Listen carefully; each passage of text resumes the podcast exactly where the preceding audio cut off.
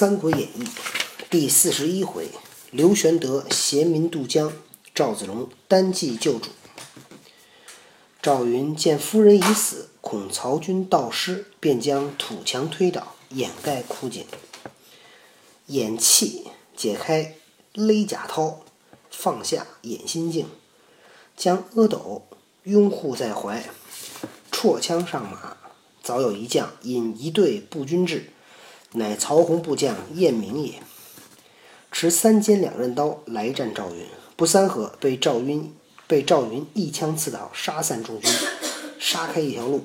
正走间，前面又一支军马拦路。当先一员大当先一员大将，旗号分明，大书河间张合。云更不搭话，挺枪便战，约十余合。云不敢恋战，夺路而走。背后张合赶来，云加鞭而行，不想咯哒一声，连马带人跌入土坑之内。张合挺枪来刺，忽然一道红光从土坑中跃出，那匹马凭空一跃，跳出坑外。后人有诗曰：“红光照体困龙飞，征马冲开长坂围。四十二年真命主，将军显。”因得显神威，张合见了大惊而退。赵云纵马正走，背后忽有二将大叫：“赵云休走！”两边又前面又有二将，使两班军器截住去路。后面赶的是马延、张看，前面阻的是焦处、张南，都是袁相、袁绍手下降将。赵云力战四将，曹军一齐拥至。云乃拨青钢剑乱砍，手起处衣甲平过，血如涌泉，杀退众军将，直透重围。却说曹操在景山顶上望见一将，所到之处微不可挡，即问左右是谁。曹洪飞马下山，大叫曰：“军中战将可留姓名？”云应声曰：“吾乃常山赵子龙也。”曹洪回报曹操，操曰：“真虎将也，吾当生治之。”遂令飞马传报各处，如赵云到，不许放冷箭，只要捉活的。因此赵云得脱此难，此亦阿斗之福所致，所致也。这一场杀，赵云怀抱后主，直透重围，砍倒大旗两面，夺槊三条。前后枪刺剑砍，杀死曹营名将五十余员。后人有诗曰：“血染征袍透甲红，当阳水敢与争锋。古来冲阵扶危主，只有常山赵子龙。”赵云当下杀透重围，以离大阵，血满征袍。正行间，山坡下又撞出两支军。哎，阿斗到底是谁的孩子啊？刘备的呀。是孙夫人的还是糜夫人的呀？糜夫人的吧。那孙夫人为啥带他走啊？他带谁走？阿斗啊，那个。是吗？后来呀？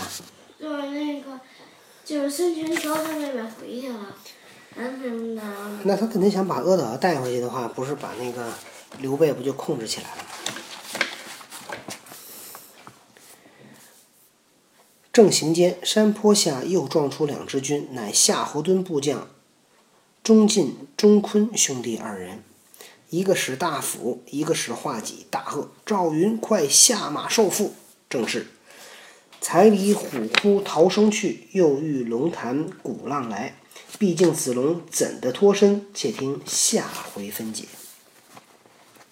第四十二回，张翼德大闹长板桥，刘豫州败走汉津口。却说，钟钟申二人拦住赵云厮杀，赵云挺枪便刺，钟进当先挥大斧来迎，两马相交，战不三合，被云一枪刺落马下，夺路便走。背后钟申持戟赶来，马尾相衔，那只戟只在赵云后心内弄影，在后心那儿直比划。云急拨转马头，恰好两胸相拍，云左手持枪隔过画戟。右手拔出青钢宝剑砍去，连盔带盔连头砍去一半，身落马而死，余众奔散。赵云得脱，望长板桥而走，只闻后面喊声大震。原来文聘引军赶来，赵云得到桥边，人困马乏，见张飞挺矛立马于桥上，云大呼曰：“翼德援我！”援就是帮助的意思。飞曰：“子龙速行，追兵我自当之。”